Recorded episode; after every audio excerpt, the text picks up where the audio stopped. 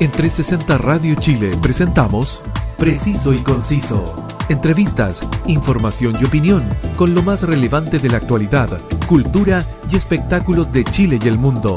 Conduce Roberto del Campo Valdés. Preciso y Conciso por 360 Radio Chile.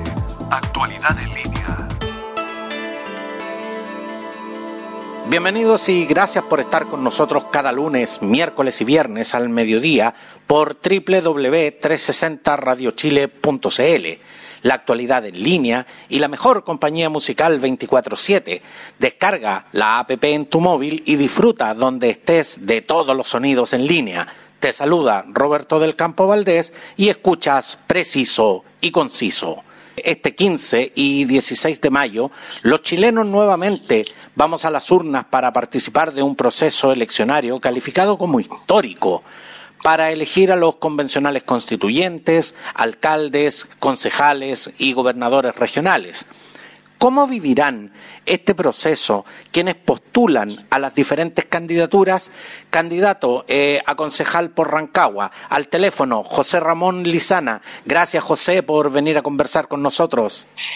Un abrazo Roberto, siempre un agrado conversar contigo y saludar a todas las personas que siguen eh, este programa. Y siempre siempre es un placer tenerte acá. Y aparte que y aparte que yo sé que hoy eh, eh, en particular hiciste un gran esfuerzo. Vienes saliendo de una reunión eh, en lo que en lo que es tu candidatura a la concejalía por Rancagua.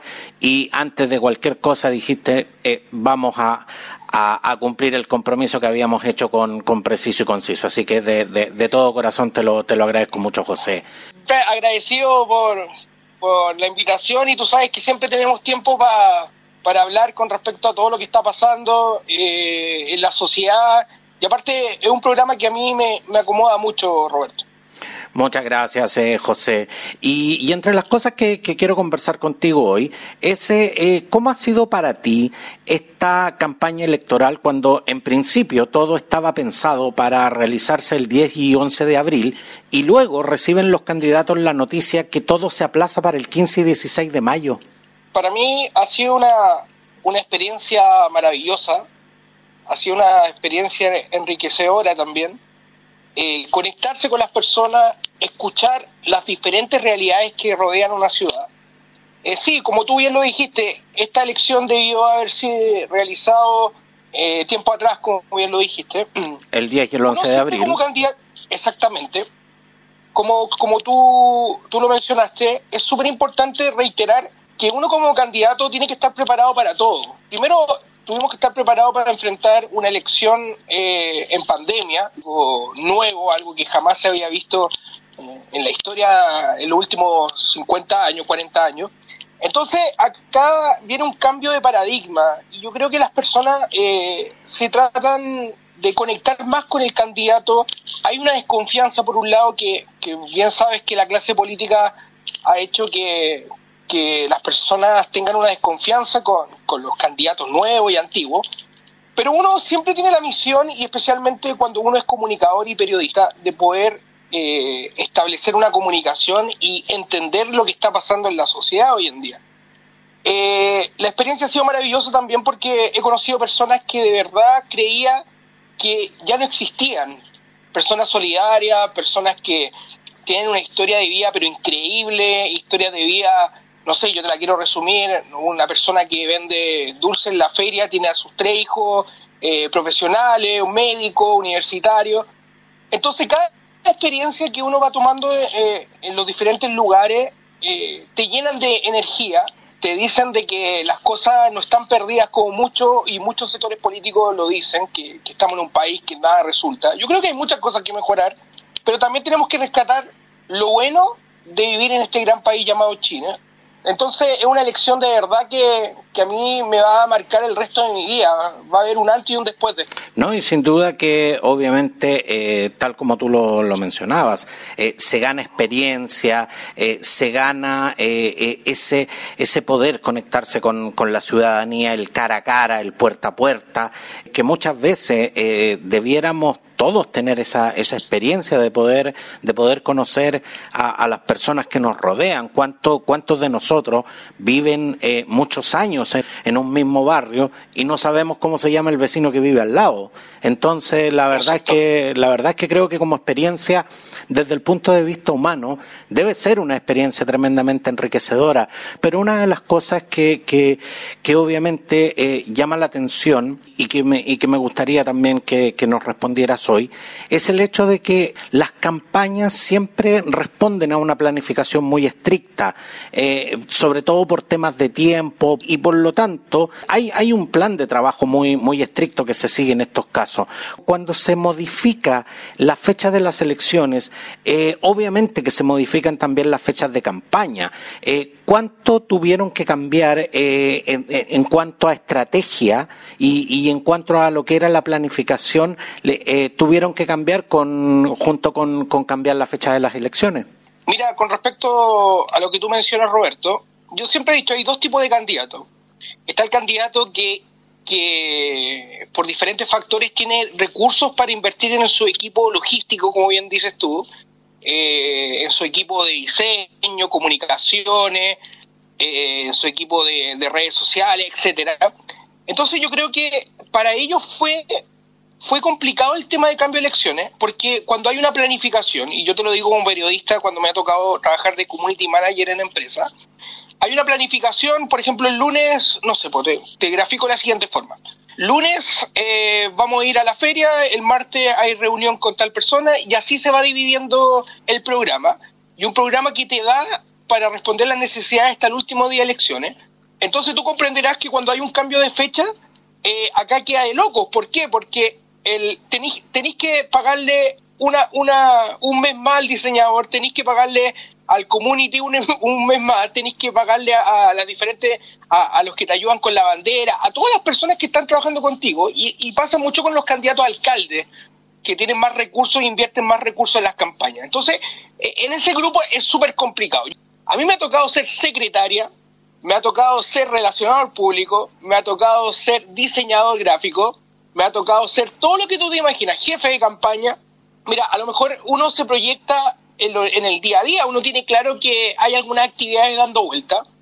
Eh, uno se, en lo, personal, yo me he planificado según las actividades que existan, según los grupos eh, y sindicatos que he tenido diferentes conversaciones, etcétera.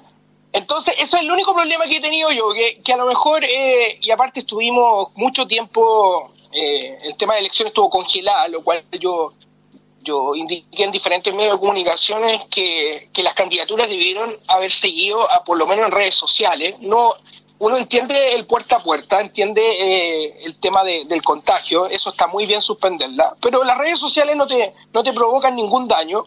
Yo económicamente no perdí, la verdad.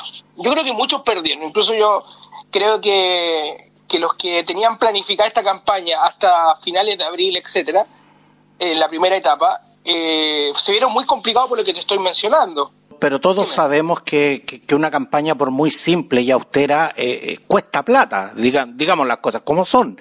En, en, términos, en términos porcentuales, ¿cuánto costó extra a tu candidatura el aplazamiento de las elecciones? Es que a lo mejor no me vas a creer, pero la verdad, yo invertí en cinco banderas, cada una me costó 2.500 pesos. Y aquí quiero sincerizar, es, eh, decirte cómo fue el tema. Eh, tenía las banderas, banderas que hasta el día de hoy uso. Eh, mira, lo que sí he gastado, yo creo que ahí hay que tomar un punto bueno. El tema de la benzina en el transporte, eso uno lamentablemente tiene que seguir gastando porque uno se moviliza de aquí para allá. el tema de los flyers, no necesité más flyers, papelería, porque lo, lo eh, se me quedó harto de la, de la vez pasada. Entonces, ¿cuánto cuesta una campaña en la segunda etapa? La verdad, yo no supero los 10 mil pesos. Y soy súper sincero en eso. ¿Por qué? Porque si tú te das cuenta, eh, hoy en día, eh, primero, estuvimos mucho tiempo encerrados, entonces, más que invertir, y aparte hay algo que la gente muchas veces no, desconoce, el tema, el poder de las redes sociales. Eh, tú sabes que Facebook, tú sabes que Instagram y otras redes sociales importantes te permiten subir contenido de forma gratuita y llegar también a las personas que tú estimes conveniente. Entonces, yo más, que endeudarme, sí invertí eh, gran parte de la primera etapa, eso estamos claros, o sea, que alguien que diga, no, sabes que la verdad yo he gastado cero pesos, eh, es medio contradictorio. En la primera etapa sí gastamos recursos, no fueron grandes recursos como algunos, algunas candidaturas, pero, pero lo, lo importante acá es mencionar de que en la segunda etapa nos quedó mucho de esos recursos y lo pudimos usar como te estoy contando yo creo, y vuelvo a repetir, yo creo que los que perdieron fueron los que planificaron, no sé, los que, los que dijeron, mira, eh, este, tal viernes se acaba la campaña, tenemos que hacerlo todo. Ellos perdieron porque tuviste que volver a contratar, tuviste que volver también a, pensar recursos que no estaban, ¿cachai?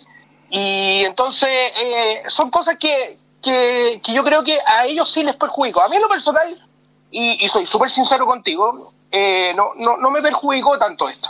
José, eh, yo siempre me nutro eh, de datos, cifras y, análisis para, dar a mi audiencia una visión lo más cercana a la, a la, realidad. Tú que estás conversando cara a cara con los, con los electores, ¿La gente tiene claro lo que está en juego en esta elección, más allá de, de los rimbombantes titulares de la prensa? Yo creo que ahí diste como en el clavo, como, como decimos acá en Chile. Porque mira, cuando a la, empezamos a analizar qué vamos a elegir o eh, en qué consiste esta próxima elección, tenemos la elección de alcalde, que la gente sabe perfectamente lo que hace un alcalde. Tenemos la elección de concejal, que también es la persona que fiscaliza alcalde, y la gente tiene un conocimiento de eso. Pero tenemos dos figuras que anteriormente no existían, o una existía, pero ahora toma un cargo especial, como se puede decir, es el reemplazo del intendente, lo que es el gobernador. Y también tenemos a la persona que va a escribir la constitución, constitución que, fue aprobada por la gran mayoría de los chilenos. Entonces, acá yo, lo que yo veo, Roberto, y quiero ser súper sincero contigo, creo que hay una desinformación por parte, primero yo creo que hay que explicarle a la gente lo que va a votar, qué roles va a cumplir cada, cada cargo. Yo he estado conversando con las personas he conversado con diferentes dirigentes, personas de la feria, etcétera, y ellos muchos me dicen que no tienen claro cuál, por quién votar como constituyente, no tienen claro qué hace un constituyente. Imagínate, o sea, eh, muchas de esas personas a lo mejor votaron a prueba, pero no saben el rol que va a tener un constituyente, que va a ser la persona que va a redactar eh, la próxima Carta Magna de nuestro país. Y, yo creo que este es un problema que, que, eh, que puede perjudicar a las diferentes candidaturas de los gobernadores y constituyentes. El alcalde no tanto como concejal, porque uno sabe quiénes son los rostros visibles comunales, quiénes son los que le acompañan. Entonces, como bien dices tú, yo creo que falta un, conocimiento a, lo que vamos a elegir esta próxima elección. Falta un conocimiento del rol que va a tener el gobernador, quien va a ser elegido por la gente por primera vez en la historia de Chile. Entonces va a tener un rol súper importante eh, en la región, en cada región de nuestro país. José, pero pero pero en, en, en, esto en esto me gustaría ser eh, me gustaría ser tremendamente eh, preciso, porque cuando se ha hablado en todos los medios de que estas son unas elecciones históricas, que en definitiva aquí se está definiendo el futuro del país en los próximos 30, 40 y quizás en una de esas hasta en los próximos 50 años. La gente realmente le ha tomado el peso que tienen estas elecciones, más allá justamente de entender eh, las funciones y atribuciones de cada uno de estos cargos. Eh, cuando yo tuve que poner algunas palomas en algunos barrios, eh, la señora Rosa, dirigente de Villa Santa Sofía, acá en Rancagua, me dijo, sí, no hay problema, yo pongo, yo pongo, yo pongo mi casa para que usted ponga la propaganda. Y yo le, y yo le dije, yo le dije que, que la propaganda mía iba con el constituyente que va por mi partido.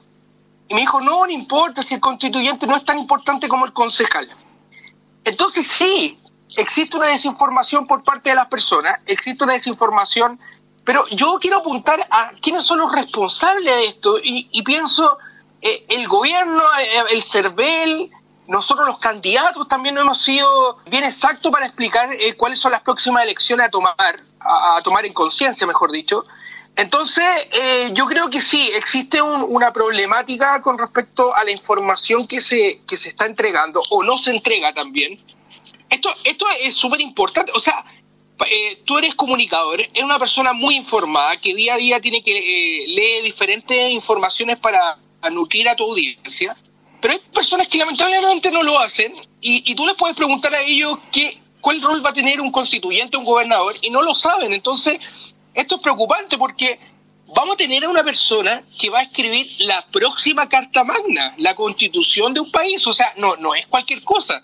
Y cuando tú te encuentras con personas que te dicen un constituyente es menos importante que un concejal, estamos haciendo las cosas no tan bien como creíamos. Entonces sí, yo te respondo eh, eh, firmemente, sí, hay una, hay una problemática de, de información con respecto a esto hacia, hacia la ciudadanía. José, porque eh, eh, de verdad eh, insisto en este tema porque me, me, parece tremendamente delicado, porque todo este tiempo los diferentes candidatos convencionales constituyentes, alcaldes, concejales y gobernadores regionales, como tú, realizado campaña y, y seguro que muchos electores ya, ya deben tener sus nombres, pero, pero realmente la gente, la gente sabe cómo debe votar el día de la elección. Eh, ha habido suficiente campaña de información y sobre todo de educación para que la gente el 15 y el 16 de mayo vote correctamente y así no pierda su voto. Yo creo que la comunicación es súper importante de, eh, de establecer los procesos que van a enfrentar el próximo fin de semana todos los chilenos yo creo que, mira, yo en lo personal, eh, y creo que le pasa a muchos concejales, tratamos de usar el tiempo, o candidatos concejales mejor dicho, tratamos de usar el tiempo para dedicarnos a nuestras campañas. A lo mejor también ahí hay un error, porque, y, y tú sabes que estas campañas es muy rápido, o sea, cuando tú vas a un lugar la gente no se va a quedar conversando contigo, a menos que tenga el interés real de conocer tu propuesta o tenga el interés real de lo que va, de lo que va a acontecer también en las próximas elecciones. Entonces, uno no tiene mucho tiempo para explicar todo. A lo más, hola, yo soy candidato a concejal, mire mi postura esta y esto y esto. Entonces, yo creo que aquí falta una información. Es preocupante, sí, es preocupante. Pero también creo que, y confío, que en estos días, faltando ya unos días para la próxima elección, creo que la gente se va a informar y creo que también dentro de la familia siempre hay alguien que investiga. José, eh, porque yo te transmito eh, eh, básicamente lo que, lo que a mí me llega a través de las redes sociales, de lo que son las consultas de, de mi audiencia, cuando la verdad es que estamos ya en la recta final de lo que, de lo que va a ser este proceso eleccionario, todavía hay gente que a mí me pregunta cómo debe votar hay gente que no sabe que tiene que, eh, que, va a recibir eh, cuatro papeletas y que tiene que elegir solamente un candidato de, de, cada papeleta. Por eso te preguntaba realmente si, si más allá de todos los eslogans, más allá de todos los recursos que se han desplegado en esta, en, en estas campañas, ¿alguien realmente se ha preocupado de enseñarle a la gente cómo, cómo tiene que votar? Sobre todo considerando la escasa educación cívica que hay en este país. La respuesta la diste tú. No, no, no hay gente que se ha dedicado a, explicarle a la gente cómo votar. Pero ojo, también eh, es una responsabilidad de, de, bueno, yo trato, uno como candidato trata de informar, incluso yo subí un folleto hace poco de qué votábamos, tampoco voy a subir a todos los candidatos porque no terminaríamos nunca, pero sí, falta información, falta información, falta las personas que se dediquen a eso, a lo mejor por parte del gobierno, por parte de CERVEL, pero sí, hay un desconocimiento enorme. O sea, a mí también me han preguntado, oye, ¿quién va de gobernador? ¿Quién va de, eh, ¿Qué hace un gobernador? ¿Qué hace un constituyente? Y es preocupante, la verdad, porque... Y eso, y ahí tocaste un punto súper clave en la conversación, Roberto. Eso pasa porque no tenemos educación cívica en Chile. Eso pasa porque fue eliminada en los colegios. Yo, gracias a Dios, mi generación tuvo educación cívica. Y a mí me queda perfectamente claro los roles de los diputados, de los senadores, qué se legisla, etcétera.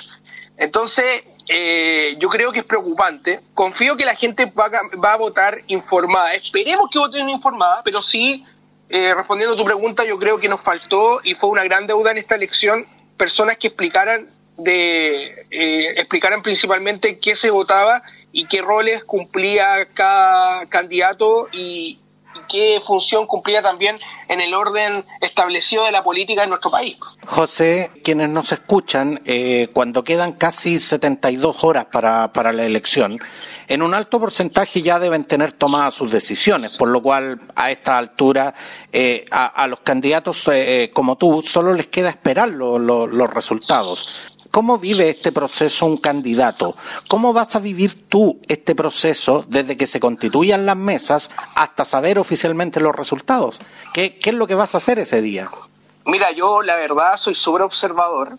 Me gusta analizar a los candidatos cuando uno se los toma en la feria. Y uno tú sabes que tiene una visión periodística. Uno, aparte de ser candidato, es periodista. Y, yo veo que aquí hay, nervios de parte de todos, porque no sabes cómo va a reaccionar la gente, porque aquí hay puntos súper importantes. Tuvimos un estallido social, y te lo dice alguien que va por la centro derecha, por el partido de Bópoli. Eh, no sabes qué te marcó esa, esa, ese, ese hecho histórico para nuestro país. No sabes qué va a pasar con el tema de la pandemia, si la gente va a ir a votar o por miedo, que es respetable, no va a ir a votar. Hay muchos factores que que uno dice que pueden ser determinantes al momento de votar. Uno tiene que confiar en el trabajo que ha realizado, eh, en las reuniones que ha, sostenido con diferentes dirigentes, con, con juntas de vecinos, etcétera. Mira, ¿cómo lo vivo yo? Yo lo vivo feliz porque yo te vuelvo a repetir, yo ya soy un ganador. Y a lo mejor va a sonar populista, va a sonar oh, este el candidato, pero es la verdad, yo, yo me tomo esto, yo me tomo esto como un desafío más de la vida. Yo si gano voy a darlo todo, voy a, voy a ser la persona que recorra rincón y rincón de Rancagua, voy a conectarme con los feriantes. ¿Y cómo lo voy a vivir también? Voy a encerrar en mi comando, y, mi comando en la casa de mis papás, en mi familia, porque uno siempre se apoya en la familia. Yo soy una persona que siempre me ha apoyado en la familia eh, de forma tranquila, a lo mejor vamos a, conversar. Eh, por mi parte, no hay nervios, sino que hay hay curiosidad de lo que puede pasar en, esa elección. Lo voy a vivir con serenidad, lo voy a vivir con respeto también. Creo que los próximos representantes, eh, si ganaron es porque hicieron las cosas mejores que uno, o mejor que uno, mejor dicho, disculpa. Eh, entonces, acá yo la verdad no estoy nervioso y, me extraña, porque soy una persona muy ansiosa. Soy de esas personas que me gustaría ahora mismo que se votara y se dijera que o no quedaste. Pero estoy súper tranquilo soy una persona muy creyente, creo que, estoy en el lugar que tengo que estar y estoy en el momento que tengo que estar. Yo creo que sea cual sea el resultado, vienen cosas muy grandes para lo que queremos lograr en Rancagua y lo vamos a lograr. Si no hoy día, será mañana, serán unos años más, pero lo vamos a lograr. Uno siempre ve que los candidatos desde sus comandos o desde donde sea eh, están monitoreando los números para saber si accederán al cargo al, al que postulan. Logísticamente, ¿cómo se hace esto, José? ¿Cómo es que los candidatos muchas veces conocen los resultados antes que los entregue la prensa? Porque el, día, el día de la elección, durante las primeras horas siempre se está informando sobre la constitución de las mesas, todo, pero una vez que se cierran y empieza el conteo de los votos, eh, ¿cómo es que ustedes acceden eh, rápidamente a esa información? O, o como dicen por ahí, se enteran simplemente por la prensa? Mira, yo la verdad eh, no tengo un equipo. Mira, yo, yo he participado en campañas políticas apoyando a un candidato y, voy a explicar eh, cómo se hace. Mira, principalmente uno tiene, no sé, pues en el, en el tema de los conteos, uno también está el apoderado de mesa que solamente no solamente es apoderado de mesa, sino que también es informante de lo que está pasando. No sé, pues mesa 256 de tal colegio va a esta tendencia, la sumamos con el otro apoderado de mesa y ahí se va se va estableciendo una recta que te va diciendo más o menos cómo va el conteo. Eh, eso se hizo, a mí me, tocó también participar en eso como juventud, eh, también obviamente con el apoyo de los medios de comunicaciones que te informan mucho, donde ellos también están desplegados en todas las mesas de votaciones. Mira, yo la verdad, y aquí se hace muy interesante y vuelvo al, punto principal, yo no tengo ese equipo, eh, yo voy a enterarme todo por la prensa y por el diario oficial, la verdad. Yo eh, o sea, no, voy a estar atento a las elecciones, pero generalmente eh, esto se da más con lo, con el con los candidatos a alcalde. Eh, ahí uno puede ver una tendencia cuando, cuando va incrementando por sobre un porcentaje, uno puede analizar. Pero yo, mira, la verdad me voy a enterar por, por la prensa, voy a escuchar los medios de comunicaciones comunales, regionales también. Y esperemos que, que sea una elección, va a ser una elección muy larga, ojo con eso, dicen que hasta el lunes podría eh, tener listos los últimos votos de concejales, eh, también informando a la gente que vamos a partir con los constituyentes, luego con los gobernadores, después con los abogados y por último quienes ejercemos como candidato a concejal. Es muy importante realmente aclarar ese punto porque esta, esta va a ser una elección que por la cantidad de, candidatos y por la cantidad de, cargos que se están eligiendo, eh, claro, va, va, va a ser más larga de lo habitual. No, no vamos a, eh, no, no va a ser como otras elecciones en que las mesas se constituyen a las nueve de la mañana y a las seis de la tarde ya conocemos los resultados. Acá esto va a ser más largo y, y, qué bueno, José, que, en este instante nos lo aclaras. Ahora, el 25 de octubre se realizó el plebiscito eh, nacional o plebiscito de entrada al proceso constituyente. Según datos del Servicio Electoral, el 49% del padrón electoral fue a votar. ¿Qué te dice eh, la sensación ciudadana después de hacer tantas horas de terreno, José? ¿En esta elección aumenta o disminuye ese porcentaje? Mira, el porcentaje que tú mencionaste son las personas que siempre van a votar, las personas que se y personas que, han que se sumaron. Por ejemplo, hay un gran grupo que votó eh, de los jóvenes que votaron en la en la elección de la del rechazo y el apruebo en, ese sentido. Pero mira, yo creo que ese gran eh, es súper interesante analizar las personas que no votan, que es el resto del porcentaje de, de todas las personas que tienen el derecho a votar en nuestro país. Mira, yo creo que hay personas que definitivamente no van a votar por ningún motivo, porque no, no creen en la política y, están decepcionadas. Pero ahí se, sale un grupo que es súper interesante analizarlo, que hay grupo que está decepcionado de la política, pero sí quiere gente nueva y va a ir a votar. Entonces, mira, yo eh, aquí hay que definir que tenemos diferentes elecciones. Yo creo que la, elección a constituyente sí es súper importante y se va, se va a dar un, número muy cercano al 50% de las personas que van a ir a votar por el constituyente. Y en general también no creo que las personas vayan solamente a votar por el constituyente, sino que también van a aprovechar de salir de sus casas a votar por el constituyente, a votar por el gobernador, a votar también por el alcalde y a votar por el concejal. Entonces mi pronóstico, eh, ¿cuál va a ser el, porcentaje de participación? Yo creo que estaríamos dentro del 52%. Eh, es lo que es lo que se también se ha conversado dentro del partido, lo que se ha conversado también en el comando, pero yo creo que va a haber un porcentaje 50, un poquito más de lo que fue a votar. Eh, en el porque tú tienes que sumarle también a las personas que, que se sienten más parte de, las decisiones comunales, de, las decisiones también, eh, en este caso, del gobernador, que una, eh, hay dos elecciones nuevas y tú sabes que lo nuevo también atrae al votante en este caso. Entonces yo creo que vamos a andar entre un 50 y un 52% de participación de, de las personas que, que van a ir a votar. Entonces, pero por mí sería ideal que, y ahí entramos a otro tema que lo vamos a analizar, me imagino, en otro programa, el tema del voto obligatorio. Mira, eh, a mí me encantaría que la gente de verdad hiciera uso de, su derecho a voto. Creo que eh, es también es muy eh, es muy importante manifestar su opinión, pero también, también como también es importante ir a votar. Entonces, pero yo creo que esa va a ser la participación. Puedo que equivocarme, espero que sea un poquito más también, pero nunca mucho menos, porque ahí no hablaría de una crisis de verdad y credibilidad a, la clase política y, a, las, elecciones políticas y, al sistema político, como lo podemos mencionar, Roberto. Exactamente, José. Y justamente eh, invitamos eh, eh, a la gente a ejercer su derecho ciudadano. Siempre se habla, siempre se discute este tema de si debe ser, debe ser obligatorio, si debe ser voluntario. Yo pienso que, que, la gente tiene que ir a votar en forma, en forma voluntaria, pero sí tiene que ir a votar eh, convencida del tremendo peso que tiene eh, como ciudadano y sobre todo eh, entendiendo la, la, democracia es vital para construir entre todos en definitiva la sociedad que queremos.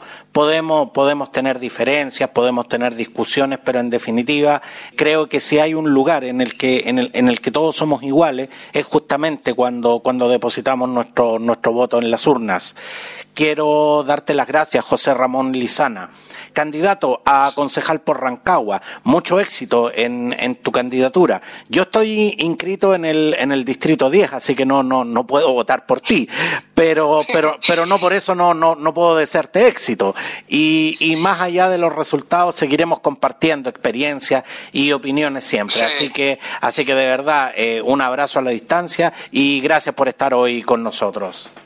No, gracias a ti, Roberto. Eh, creo que, que el rol que tú haces es súper importante para, para todas las personas que también van a estar conectadas también en, en el tema de las elecciones. Se viene un momento súper importante para nuestro país.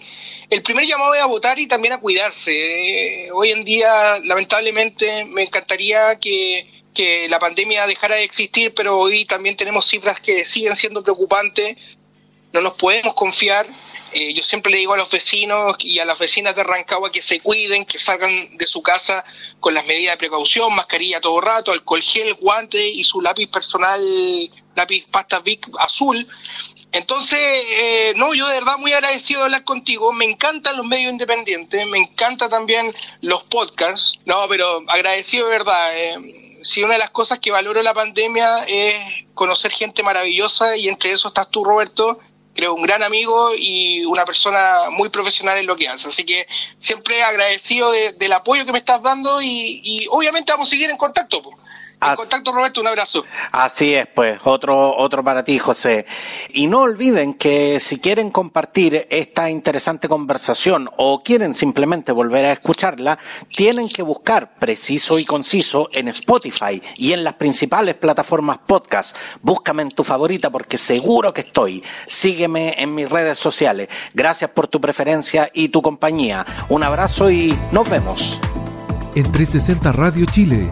Esto fue Preciso y Conciso. Entrevistas, información y opinión con lo más relevante de la actualidad, cultura y espectáculos de Chile y el mundo, junto a Roberto del Campo Valdés.